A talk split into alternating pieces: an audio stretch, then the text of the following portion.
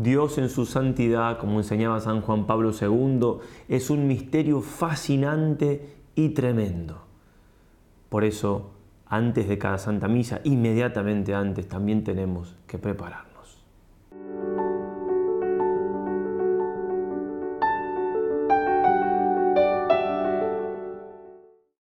Queridos hermanos, seguimos entonces con estas charlas donde tratamos de dar algo de materia para aprovechar cada vez más la Santa Misa. Ya es la tercera charla esta, y en este caso hablaremos de la preparación próxima. Hablamos primero de la misa en general, la segunda de la preparación remota y ahora de la preparación inmediata antes de la Santa Misa. Pero como siempre, comencemos invocando a nuestra Madre del Cielo. En nombre del Padre, del Hijo y del Espíritu Santo. Amén. Dios te salve María, llena eres de gracia, el Señor es contigo. Bendita tú eres entre todas las mujeres y bendito es el fruto de tu vientre Jesús. Santa María, Madre de Dios, ruega por nosotros pecadores, ahora y en la hora de nuestra muerte. Amén. San Juan Pablo II, ruega por nosotros. San Ignacio de Loyola, ruega por nosotros. Como hicimos en la charla anterior, vamos a comenzar hablando un poco de algunas características que tiene que tener nuestra participación en la Santa Misa, para después, sí, en este caso, hablar directamente del modo de prepararnos de manera inmediata para el santo sacrificio de la misa. Habíamos hablado de que nuestra preparación tiene que ser plena y consciente, ¿no? siguiendo las indicaciones del Concilio Vaticano II y este libro que estoy siguiendo, que es Ars Participandi de nuestro fundador, el padre Carlos Miguel Vuela. Agregamos dos notas más. En primer lugar, que debe ser interna y externa, además de ser plena y consciente, por supuesto, y también que debe ser activa.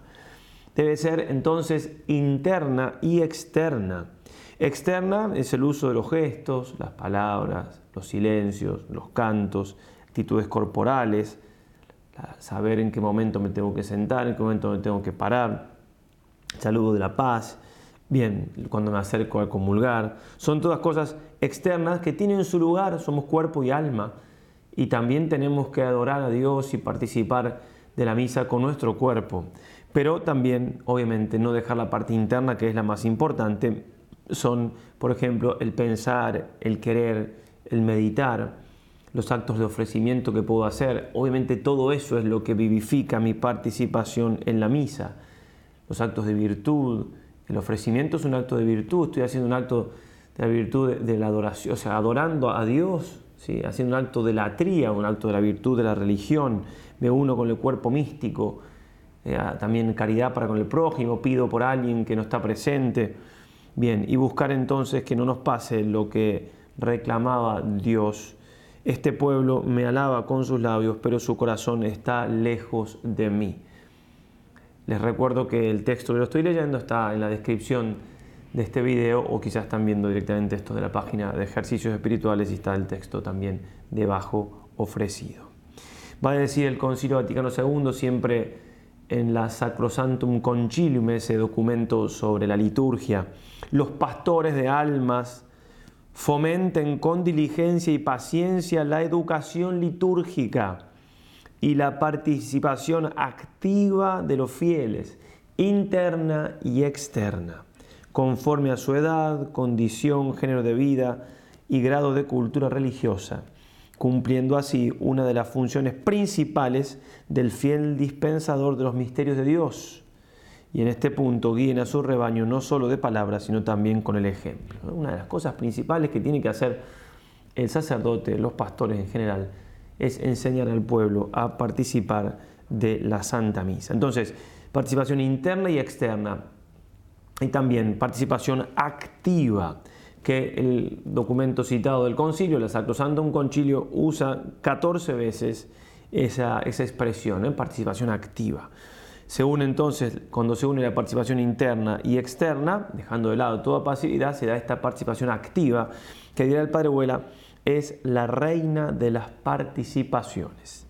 Y citamos el concilio. Entonces, para asegurar esta plena eficacia es necesario que los fieles se acerquen a la Sagrada Liturgia con recta disposición de ánimo, ¿sí? acercarse, recta disposición, actos preparatorios, preparación próxima, la disposición es algo interior, pongan su alma en consonancia con su voz, colaboren con la gracia divina para no recibirla en vano. Muchas gracias se derraman en cada Santa Misa.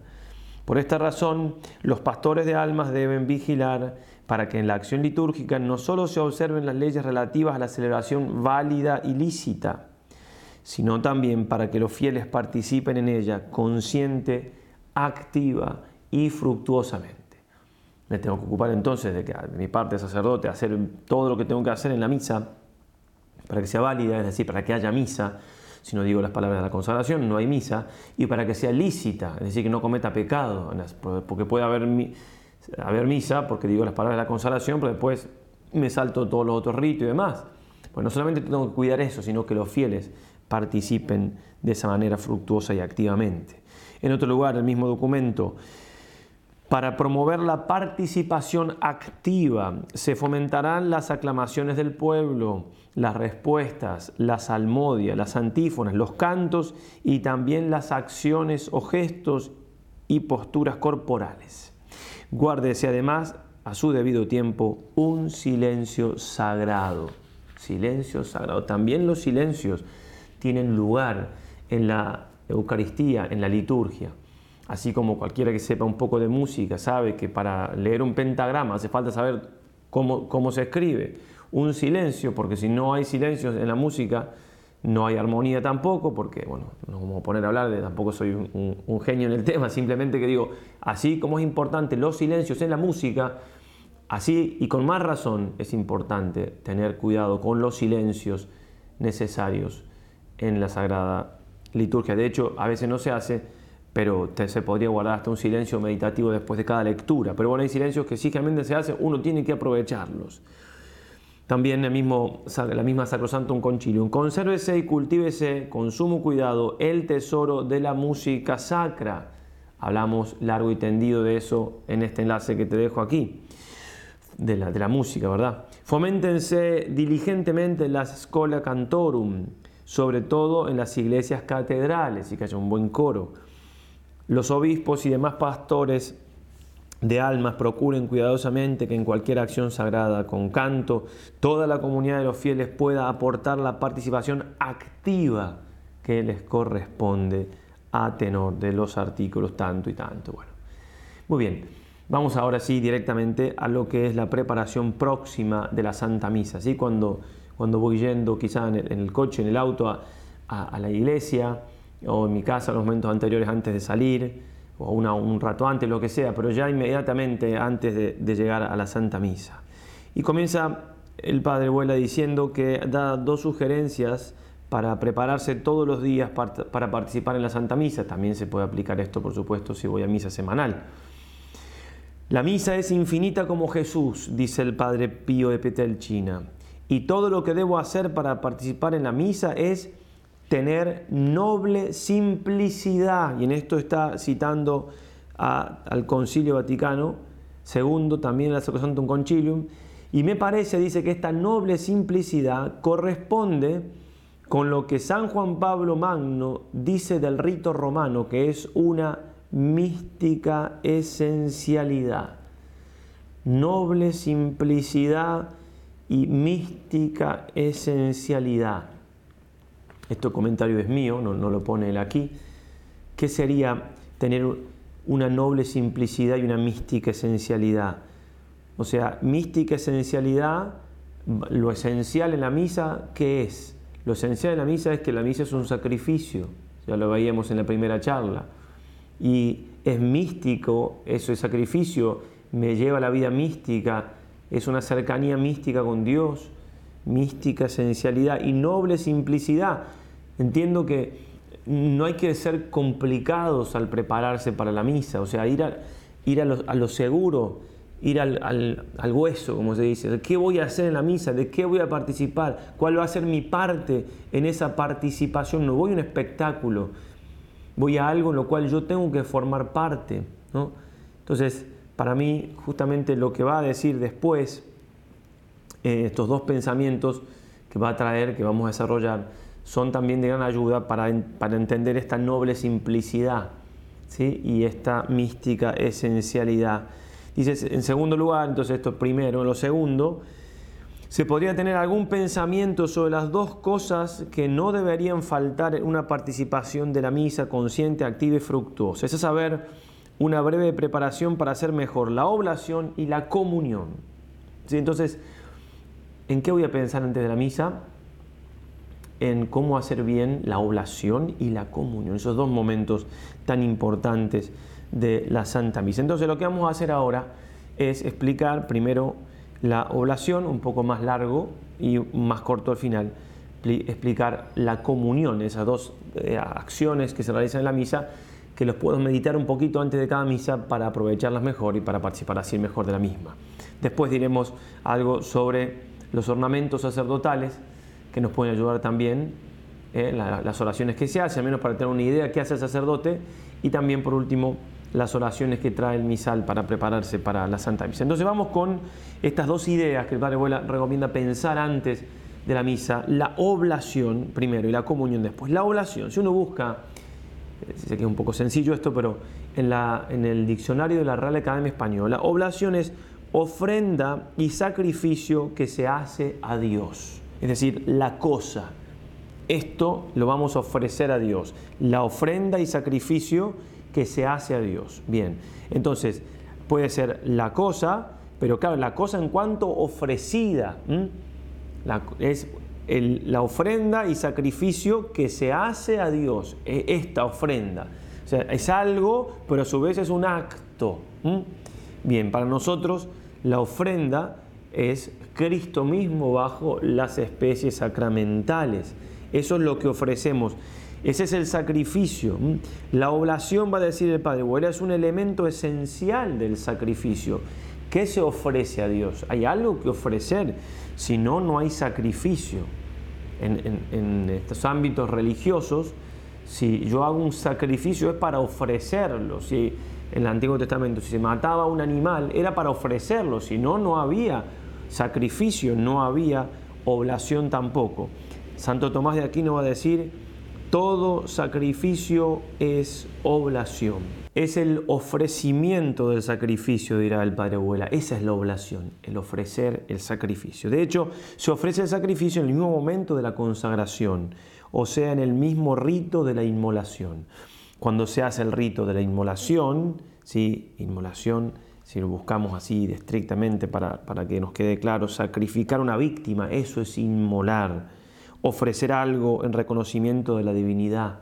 Entonces, en el mismo momento, o sea, está tan unido el inmolar, es decir, el sacrificar, el hacer una víctima, un animal en el Antiguo Testamento, está tan unido al ofrecimiento, está tan unido a la, inmolación, a la oblación, que el diccionario de la Real Academia Española le pone las dos. Inmolar es sacrificar, pero también es ofrecer. Entonces, en la Santa Misa se da esa, e, e, esto tan, tan importante, tan propio, y es el hecho de que se hace presente Jesús bajo la apariencia de pan y de vino y se ofrece, se inmola, se hace una oblación por nosotros. La oblación es el acto del sacrificio por el que se ofrece la víctima a Dios. Eso es la oblación. Tiene también otros nombres con ofrecer, ofertorio, ofrecimiento, ofrenda, oblata, cosa ofrecida. Bien. Entonces, fieles, cada uno de ustedes, en cuanto son miembros de la iglesia, concurren al sacrificio de la misa y ofrecen especialmente. El título que utiliza el Padre Vuela, porque está sacando él esto de otro libro, del libro Nuestra Misa, es el oferente especial. ¿sí? O sea, estoy ahí especialmente ofreciendo esto, o sea, soy parte de lo que se ofrece y se coopera así activamente a la celebración. Pregunta, ¿por qué pueden y deben los que asisten a la misa ofrecer la víctima del altar? Porque han sido capacitados por ello para el bautismo. De hecho, una persona que no está bautizada no puede participar de la misa. Puede estar en misa, pero no puede participar. De hecho, lo mejor es que no esté. Incluso el que está haciendo el proceso del catecumenado cuando todavía no ha recibido el bautismo. Empieza a ir a misa hasta, por ejemplo, cuando hay, un rito que se va haciendo distintas admisiones, pero llegan hasta cierto momento a la misa, cuando empieza el ofertorio se tienen que ir. Y está muy bien, es muy pedagógico, muy catequético, porque ellos no pueden ofrecer el sacrificio, porque el bautismo nos capacita para eso. Va a decir así la Lumen Gentium, ese otro documento del Concilio Vaticano II. Los fieles, en virtud del sacerdocio real, participan en la oblación de la Eucaristía, ¿sí? por, en virtud del sacerdocio real que tenemos todos por, por el bautismo. En la oración y acción de gracias, con el testimonio de una vida santa, con la abnegación y caridad operante, todo eso en virtud del sacerdocio real participan de esa oración. Participando del sacrificio eucarístico, fuente y cima de toda la vida cristiana, ofrecen a Dios la víctima divina y a sí mismos juntos con ella. Y así tanto por la oración como por la sagrada comunión, las dos cosas que estamos hablando aquí, todos toman parte activa en la acción litúrgica, no confusamente, sino cada uno según su condición no voy a la misa para estar ahí con un grupo, no es un recital, donde están todos cantando ahí, saltando, y bueno, ¿qué más da? Que no sé, para el que está en el escenario no le cambia mucho que esté uno u otro, y, que todos más o menos hacen lo mismo, saltando para acá, para allá. Bueno, no, nosotros no, la misa, yo tengo una participación única, irrepetible, interior, me tengo que ofrecer, tengo que ofrecerle al Padre, lo vamos a ir viendo en las charlas siguientes, ¿no? Pero ofrecerle al Padre, a Cristo, y ofrecerme con Cristo al Padre. ¿Cuándo debe comenzar en los bautizados la actitud ofertorial? Debe comenzar con la presentación de los dones u ofertorios, ya lo veremos más en detalle. Cuando en la presentación de los dones de pan y de vino se convierten en cierto sentido en símbolo de todo lo que lleva la asamblea eucarística por sí misma, en ofrenda a Dios y que ofrece en espíritu. El pan y el vino es símbolo de nuestro ofrecimiento. De ahí la importancia de estar de este primer momento de la liturgia eucarística. Por eso solemnizado, con procesión, con canto, estando todos de pie, eso es lo mejor, hacer todo esto en casi todas las liturgias, ya que tiene su valor y su significado espiritual. ¿Cuándo se ofrece de hecho la víctima inmolada? Cuando se ofrece Jesús al Padre. Se realiza en el momento mismo del rito de la inmolación o consagración y se manifiesta de hecho al depositar la víctima sobre el altar, es decir, cuando se dan las palabras de la consagración, sobre todo ya las palabras de la consagración del vino, ahí ya se da la inmolación, mientras tanto no tiene que hacer la, doble consagración, ya se da en ese momento, pero se muestra, ¿sí? como, como lo veremos más adelante también nuevamente cuando estaba aquí citando a, a Pío XII, el, el Padre se manifiesta cuando se pone sobre el altar, ahí está la manifestación de, de esa inmolación, de, esa, de ese ofrecimiento, que después más aún todavía va a quedar claro, patente a todos en, la doxología por Cristo con el INEL. Cuando se explicita la oración con palabras, entonces se realiza la oración en el mismo momento que, se hace la inmolación, en el mismo momento que se transforma el, el, pan y el cuerpo de Cristo y el vino en su sangre, cuerpo entregado, sangre derramada, signo de muerte, se da el sacrificio, se da la inmolación, en el mismo momento se ofrece se manifiesta, se, hace presente, sobre todo se manifiesta, no se hace presente, pero se manifiesta cuando se pone sobre el altar, pero después lo explicitan las palabras. Esa acción oblativa se explicita en palabras después de la consagración en la oración de ofrenda, luego de la, oración memorial. Bien, pongo un par de ejemplos, hay más en cada uno de, de las plegarias eucarísticas, se puede te ofrecemos, Dios de gloria y majestad, de los mismos bienes que nos has dado, el sacrificio puro, inmaculado y santo, pan de vida eterna y cáliz de eterna salvación. ¿Qué se ofrece? La víctima.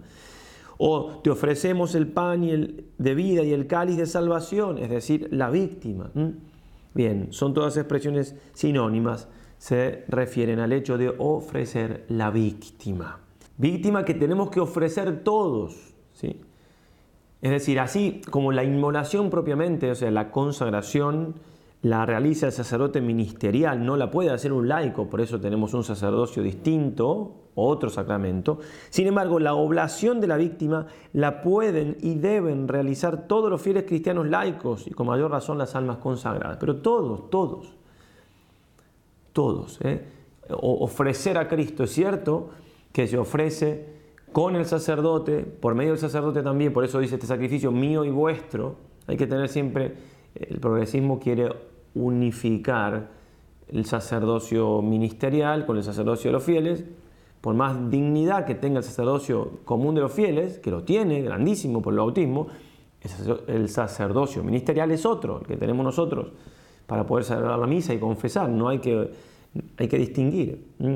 por eso se, suele, se solía decir, yo cuando era chico alguna vez lo, había escuchado, este sacrificio mío y nuestro. Eh, eh, el sacerdote dice, este sacrificio mío y vuestro. Y el sacerdote decía alguno por ahí, este es eh, sacrificio de todos nosotros. No, no. ¿Por qué? Porque primero está escrito de esa manera, hay que obedecer, por algo está escrito así, ¿verdad? Y después porque hay algo teológico de fondo. Y es el hecho de que el sacerdocio ministerial tiene la capacidad, ciertas capacidades que no tiene el sacerdocio común de los fieles que reciben por el bautismo. Pero eso no quita que tenemos que ofrecernos. La oblación la hacemos todos. La hacemos con el sacerdote, por el sacerdote, pero la hacemos todos. La hacemos todos. Yo tengo como laico que participar de la misa ofreciendo a Cristo al Padre y ofreciéndome a mí también junto con Él. Pío XII dirá, en esta, oblación, en en sentido estricto, participan los fieles a su manera y bajo un doble aspecto, pues no solo por manos del sacerdote, sino también en cierto modo juntamente con él ofrecen el sacrificio, con la cual participación también la oblación del pueblo pertenece al culto litúrgico. O sea, voy a la misa a ofrecer a Cristo el Padre. Yo también, laico. ¿Por qué dice el sacerdote, ahora de hermanos, para que este sacrificio mío y vuestro? Porque el pueblo fiel ofrece también la víctima del altar y junto con ella sus propios sacrificios espirituales. Por así decirlo, ofrece una doble víctima, Jesucristo y su propia persona. Y porque la Eucaristía tiene razón de sacrificio en cuanto se ofrece. 6. Otra pregunta más que se hace. ¿Cuándo llega a su plenitud el ofrecimiento de la víctima divina y de nosotros junto con ella? La oblación, el ofrecimiento de la víctima, llega a su plenitud en la doxología final, cuando el sacerdote alza el cuerpo y la sangre de Cristo diciendo, por Cristo, con Él y en Él, a ti Dios Padre Omnipotente, etc. Y con el amén, en el que participan todos los fieles al cantarlo ordinariamente o al rezarlo, manifiestan su aceptación a todo lo realizado sobre el altar. Recordemos que amén no es así sea, es así es. ¿eh? Así es, está mal traducido, no sé si lo hemos dicho ya en alguna charla, creo que sí. Así es, creo firmemente que así es. Siete, ¿cómo debe ser la actuación en el sacrificio incruento? El sacrificio de la misa no es igual en cuanto al modo de ofrecerse, va a decir el Concilio de Trento, distinta la manera de ofrecerse del mismo sacrificio de la cruz. Y esto imprime eh, su estilo, ¿no? A toda la realidad misteriosa del sacramento sacrificio y a toda la actuación también del cristiano en el mismo. De manera pedagógicamente escalonada, San Pedro Crisógono, comentando Romanos 12.1, hay que ofrecerse como hostias puras, santas, así como víctimas, enseña cómo debe ser el ofrecimiento del cristiano en la misa. Primero, ofrecer sus cuerpos. Segundo, como un sacrificio viviente u hostias vivientes. Tercero, a, manera, a la manera de Jesucristo. Pero eso lo vamos a ver ya más en detalle cuando veamos eh, ese momento del ofertorio. Hoy mismo Cristo sigue atrayendo a los hombres levantados sobre el alto, como dice, sobre lo alto, como dice Juan 13, 3.14. El sacerdote en la misa nuevamente lo eleva entre la tierra y el cielo, para que todos los que crean en él tengan vida eterna, como la serpiente de bronce en el desierto. Bien, hasta ahí entonces lo referente a esta importante idea que hay que meditar de lo que sucede, ¿no? la oblación que sucede en la misa y cómo prepararme para ser partícipe, yo, yo participar, yo entregar a Cristo, yo ofrecerme. Bien, ahora digamos alguna cosita sobre la, la comunión, más breve, como decíamos, pero también es otra idea importante. ¿Por qué? En primer lugar, porque justamente una cosa nos lleva a la otra. La oblación eh, que es en, el momento de, la consagración y lo que ya hemos dicho, el momento de la dosología que se hace, se manifiesta, etc. Bien, pero yo me uno a esa oblación, me uno a la víctima en la comunión. Por eso el mismo pensamiento de la oblación me puede llevar a, a pensar en la comunión. Yo me uno con Cristo, sí, vivo, pero victimado. Victimado. Entonces pensar en la comunión, que es la participación entonces de ese sacrificio, de esa víctima. También es signo de unidad. Todos participamos de un mismo cuerpo, de un mismo pan, por eso somos un mismo cuerpo, dirá San Pablo. Entonces, pensar, también me puedo preparar muy bien para la misa pensando cómo está mi relación con el prójimo. Si hay algo que perdonar o no. Si... Bien, también nos hace incorporar cada vez más a Cristo, al cuerpo místico de Cristo. En la Eucaristía está Cristo mismo, la unión más grande que puedo tener con Él. Se da entonces en la comunión todo lo que implica, ¿no? el que come mi carne y bebe mi sangre tiene vida eterna. Y yo lo resucitaré en el último día. Mi carne es verdadera comida, mi sangre es verdadera bebida.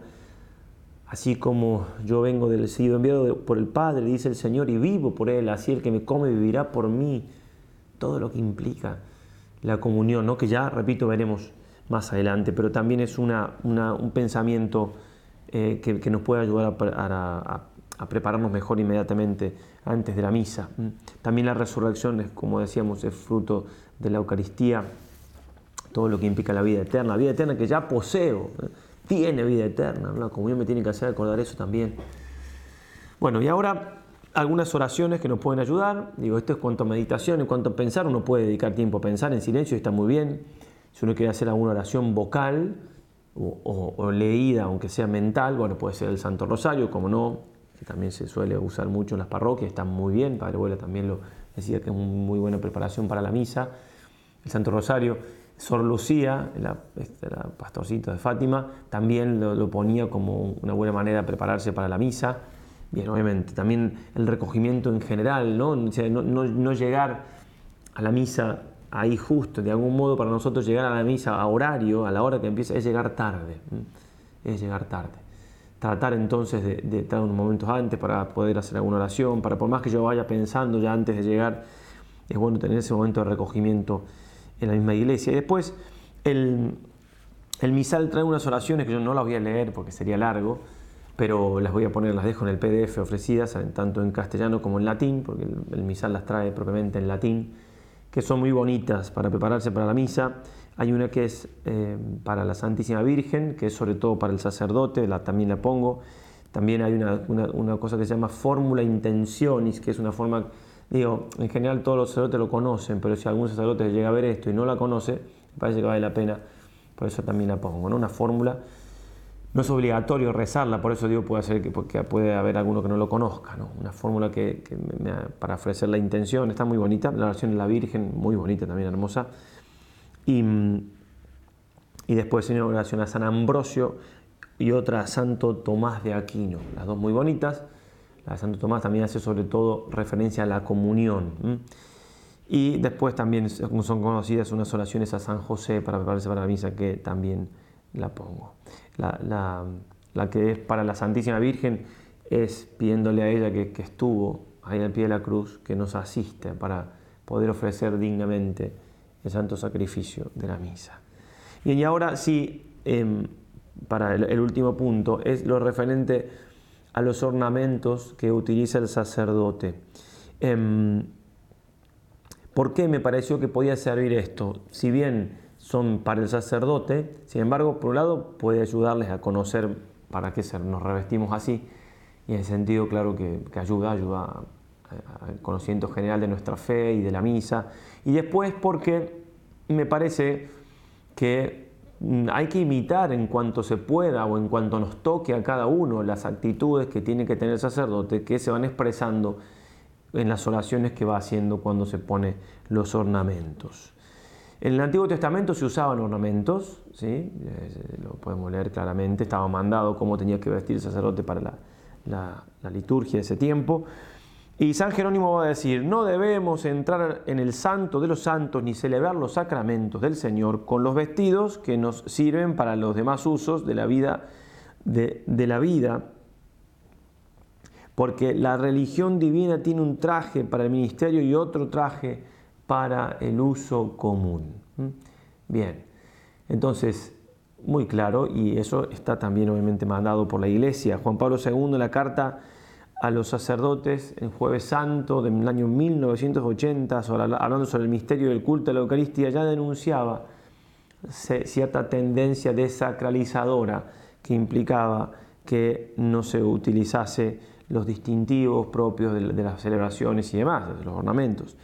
Y Benedicto XVI en la Sacramentum Caritatis va a decir, también hay que respetar y cuidar los ornamentos, la decoración, los vasos sagrados, para que dispuestos de modo orgánico y ordenado entre sí fomenten asombro ante el misterio de Dios. Fomenten asombro, que decíamos al principio, ¿eh?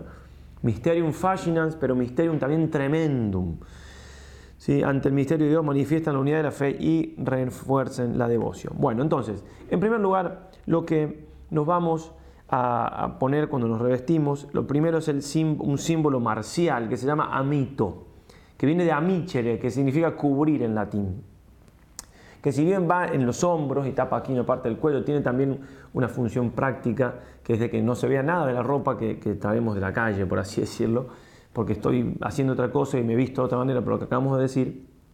Pero bueno, tiene un sentido más espiritual también, y es el hecho de que, eh, digo, es un sentido de un casco, ¿eh? la oración que, se, que hacemos cuando lo ponemos es la oración que, que implica que me estoy poniendo un casco. Antes se ponía incluso así, primero en la cabeza y después bajaba, aquí cerca en Montserrat, tiene un amito propio y se pone de hecho así, uno se lo pone como un casco, luego se pone el alba y después se baja, ¿eh? porque como quedó más tradicionalmente, quedó así ese significado bien firme de ser un casco. En este sentido, sigo en esta parte de la, de la charla, en esta última parte, el libro sobre la misa, el Santo Sacrificio de la Misa del Padre argentino también, Alfredo Sáenz. Este, este, simbolismo, eh, eh, digamos, un casco de guerra, encubre la idea de la misa como un acto de guerra. El sacerdote al ir al altar recuerda que retoma el ataque contra Satanás iniciado por Cristo y victoriosamente consumado en la cruz y se enfrenta pertrechado contra los ataques del demonio que anda rondando como león rugiente, según aquello de San Pablo, revestidos con las armas de Dios y tomad el casco de la salvación, Efesios 6, 11, 17, también se puede ver, una Tesalonicenses 5, 8. ¿Mm? Eh, estamos en un combate, combate entre el bien y el mal, en definitiva, en contra de todo buenismo. ¿eh? De todo angelismo. No, no hay malos, que no es, una guerra. Milicia es la vida del hombre sobre la tierra. Milicia.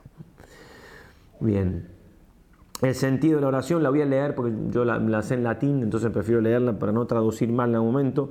Decimos así, coloca Señor, impone domine, coloca Señor sobre mi cabeza el casco de la salvación para que pueda vencer los ataques del demonio. Entonces, si, si puede servir también a un laico hacer una especie de pequeña meditación y decir, bueno, a ver, también voy a un combate, yo también entro en esa lucha entre el bien y el mal en la, Santa Misa. Claro que sí, lo que hace el sacerdote de alguna manera también, de alguna manera, ya aclaramos recién la distinción de sacramentos, pero obviamente que, que me puede servir esto para prepararme como laico. Después, nos ponemos el alba, que en el Imperio Romano era la ropa que usaban las personas de distinción y la iglesia lo escogió entonces para la dignidad en la casa de Dios. San Jerónimo va a decir justamente que para eso, para distinguir, o sea, hay una dignidad mayor en la casa de Dios, hay que ponerse entonces esa ropa. Y bueno, la blancura indica también la pureza que debe caracterizar a los que sirven al Cordero sin mancha en la tierra, así como caracteriza en el cielo los santos también revestidos con túnicas blancas, como dice el Apocalipsis 19.8, y especialmente los mártires, que también dice el Apocalipsis, lavaron sus vestidos en la sangre del Cordero. Los neófitos, recién bautizados, en la antigüedad se iban de la iglesia, se ponían ropas blancas y volvían. Ahora actualmente quedó simplemente un símbolo, que, que se pone un pañito blanco en el hombro o una telita blanca que recubra al niño, pero es la misma idea. La blancura del alba recuerda al sacerdote que ha de vivir de manera que pueda subir al santo altar con un corazón puro y un alma serena. Todos tenemos que tratar de ir con un corazón puro a la Santa Misa, claro. Cuantas veces revista el alba se acordará que ha de purificar cada vez más su corazón, no solamente de los pecados, sino también de todas las afecciones desordenadas. Muy ignaciano esta nomenclatura, que lo hacen menos dignos de tratar con la hostia pura, santa e inmaculada. Consciente de su radical dignidad y de que va a presentarse en la presencia del sin mancha, reza al ponérselo esta oración. Purifícame, Señor, de alba me domine, decimos, de alba me. Purifícame, Señor, y limpia mi corazón para que lavado con la sangre del Cordero merezca participar de las alegrías celestiales. Bien, el símbolo, signo la, soberbia, es el henchirse, el agrandarse, ¿no? El, bueno, esto me ciñe, ¿eh? signo también de humildad, me ciñe en mi lugar, pero también era lo que había que hacer para ponerse a trabajar o para ponerse para la lucha, ¿no? Había que ceñirse los lomos para, no se podía uno se podía, con la ropa que usaba en ese tiempo, no se podía luchar si uno no estaba ceñido, no se podía trabajar tampoco. Sin embargo, el simbolismo que prevaleció con el tiempo se refiere especialmente a la pureza. La zona de la cintura es considerada como la sede de la concupiscencia que debe ser ceñida, crucificada. En este sentido se orienta a la oración actual que dice, en este sentido, ¿no? La oración actual dice lo siguiente, Cíñeme Señor con el símbolo de la pureza y apaga en mi cuerpo el ardor de la concupiscencia para que permanezca siempre en mí la virtud de la continencia y la castidad.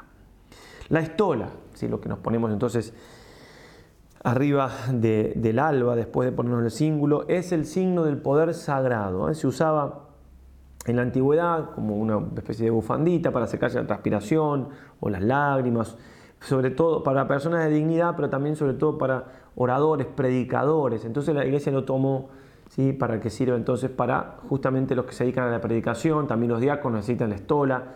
Bien, y significa también poder del orden sagrado. De hecho, como, como cuenta el padre Gabriel Amor, y harán también los, exorcistas ahora, una de las maneras para ver si una persona está poseída es ponerle, eh, a tocarlo con el algo, con el estola. El demonio sabe bien lo que eso significa, sabe que está bendecida, etc. Y obviamente eso no le gusta para nada.